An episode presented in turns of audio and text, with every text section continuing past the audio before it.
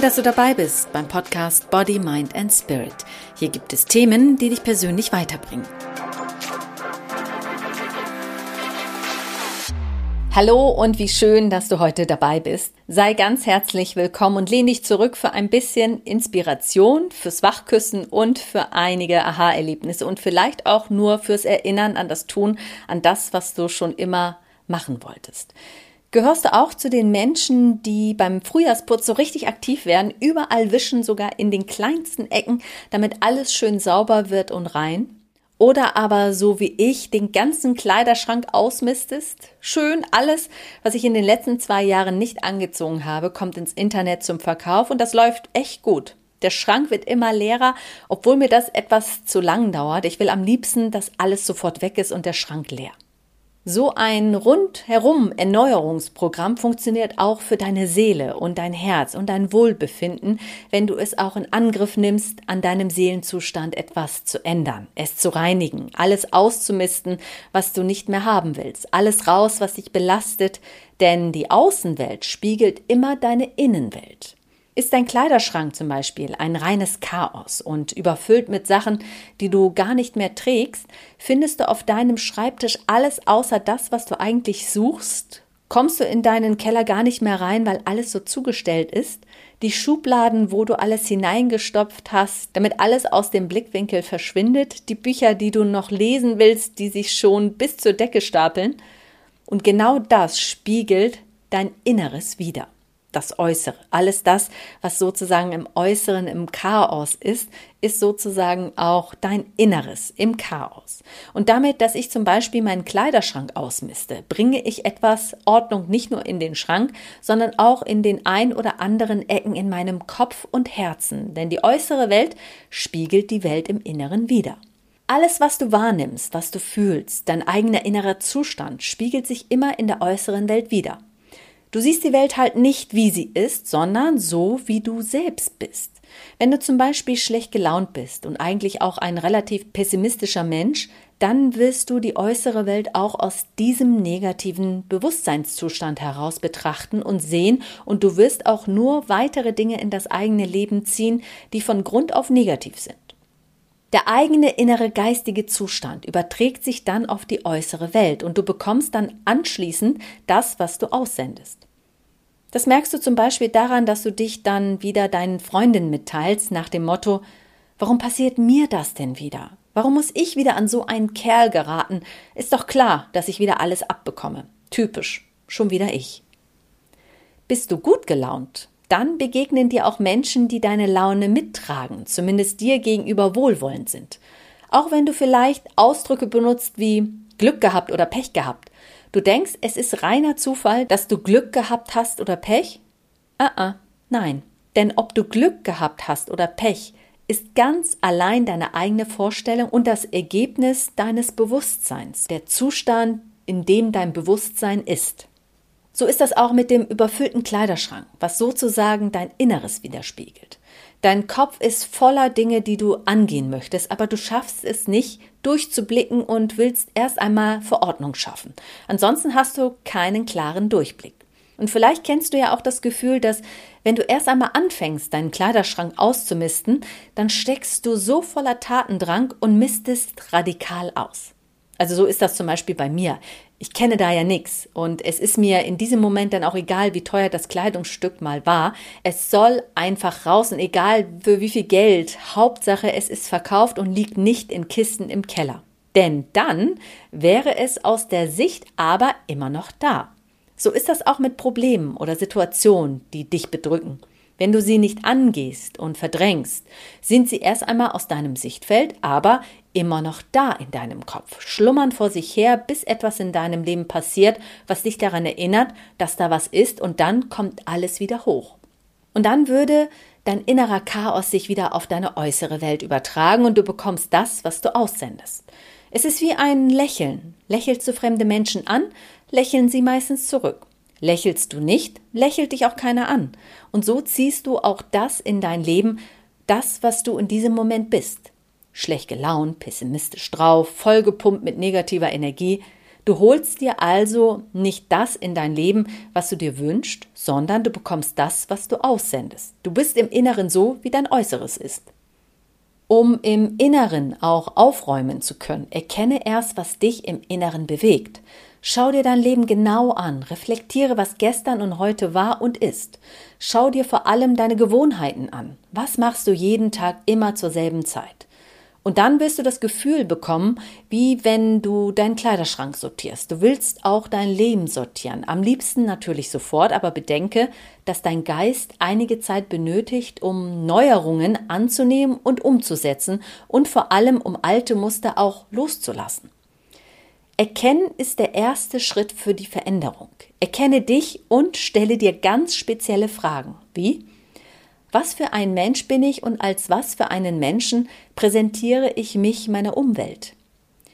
Gehe die Antworten nicht in deinem Kopf durch, sondern schreibe dir diese Fragen und Antworten auf.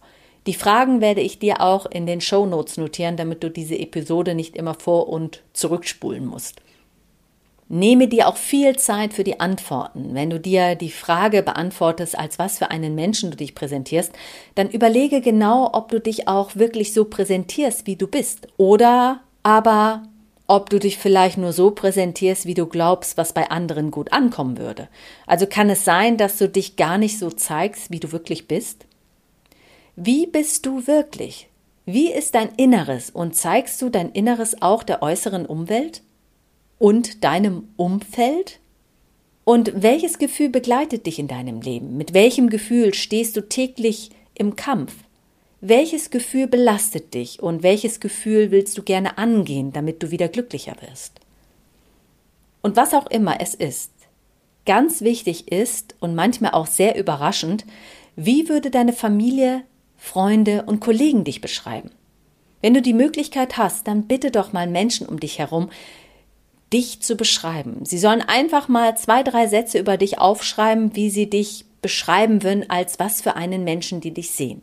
Und wenn du die Beschreibungen bekommst und da Dinge draufstehen, mit denen du eigentlich so nicht gerechnet hast und die dich vielleicht auch umhauen und die du nicht so toll findest, dann gehe nicht sofort in die Rechtfertigung und mache die Menschen dafür auch nicht an. Bewerte die Aussagen nicht, denn sie haben dir einen Gefallen getan und sich über dich Gedanken gemacht.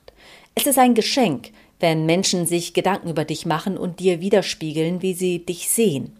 Egal ob positiv oder negativ.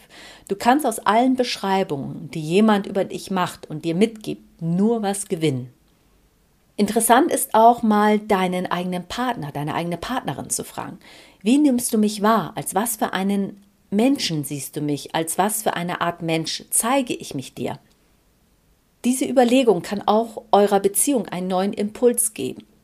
Und vor allem kannst du für dich vielleicht auch feststellen, was verberge ich vor anderen über mich? Und warum tust du es, wenn du etwas über dich verbirgst? Und die letzte Frage, die sehr entscheidend für deine Selbsterkenntnis ist, ist der, dass du dir selbst aufschreibst, was du an dir verändern möchtest. Suche ein Gefühl aus, was dich all die Jahre in deinem Tun zurückhält, was dich belastet, was dir ein ungutes Gefühl gibt und das du gerne aus deinem Kopf und deinem Gedächtnis verbannen willst. Welches Gefühl tut dir nicht gut? Denn dieses Gefühl bestimmt dein Inneres und somit auch dein Äußeres. Das können Gefühle sein wie zum Beispiel Scham, Angst, Gier, Hass, Unsicherheit, Schuld, Traurigkeit, Neid und vor allem auch Wertlosigkeit. Auch wenn du jetzt gleich alle auswählen könntest und dir vielleicht noch viele andere einfallen, Entscheide dich für ein einziges Gefühl und gehe erst das eine Gefühl an. Viele dieser Gefühle stehen eh eng miteinander in Verbindung. Das ist ja auch so, wenn du glücklich bist, dann freust du dich, wenn du verliebt bist, dann fühlst du dich sicher, wenn du dich sicher fühlst, bist du glücklich. Und alle anderen Gefühle, die in dir verankert sind, lösen Reaktionen aus. Du fühlst, denkst und handelst. Ich hatte mal einen Klienten, der fühlte sich innerlich so ungeliebt so dass er ständig frustriert war über das Leben. Er hat in allem das Schlechte gesehen. Selbst wenn Menschen ihm Komplimente gemacht haben, hat er das hinterfragt und sich gedacht, ach, dieser Mensch will was von mir, deshalb ist er nur nett zu mir. Einfach mal das Kompliment hinnehmen und annehmen, sich dafür bedanken und vor allem sich darüber freuen. Das konnte er nicht, weil er im Kopf und in seinem Bewusstsein nur verankert hatte, dass alle Menschen was Böses von ihm wollen und ihm schaden wollen. Und so ist er durchs Leben gelaufen und so sind ihm dann auch ständig blöde Sachen passiert.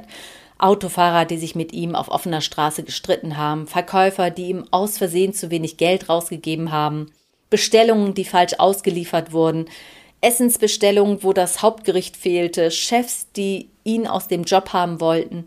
Das hat ihn alles natürlich viel wütender gemacht und er hat alle und alles gehasst und er ist dann auch immer mit bösem Blick aus dem Haus raus. Und wenn Kinder ihm begegnet sind, dann haben sie immer gesagt, guck mal, der Mann schimpft. Dabei hat er noch nicht einmal was gesagt. Also das, was du sendest, kommt zu dir zurück.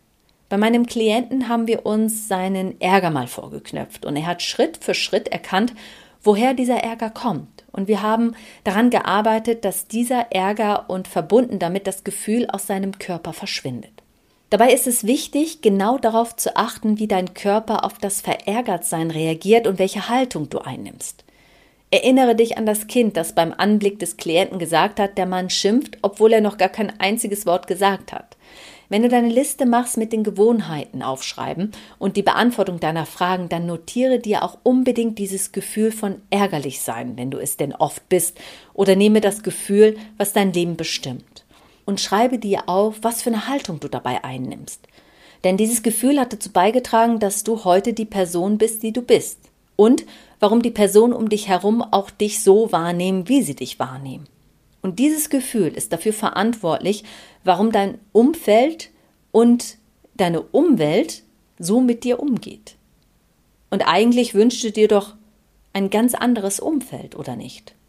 Erkenne dieses Gefühl, das du hast, an, auch wenn es dir nicht gefällt, denn du erinnerst dich, um etwas in deinem Leben verändern zu können, ist es wichtig, dass du dich selbst erkennst und nehme dieses Gefühl an, denn es gehört zu dir.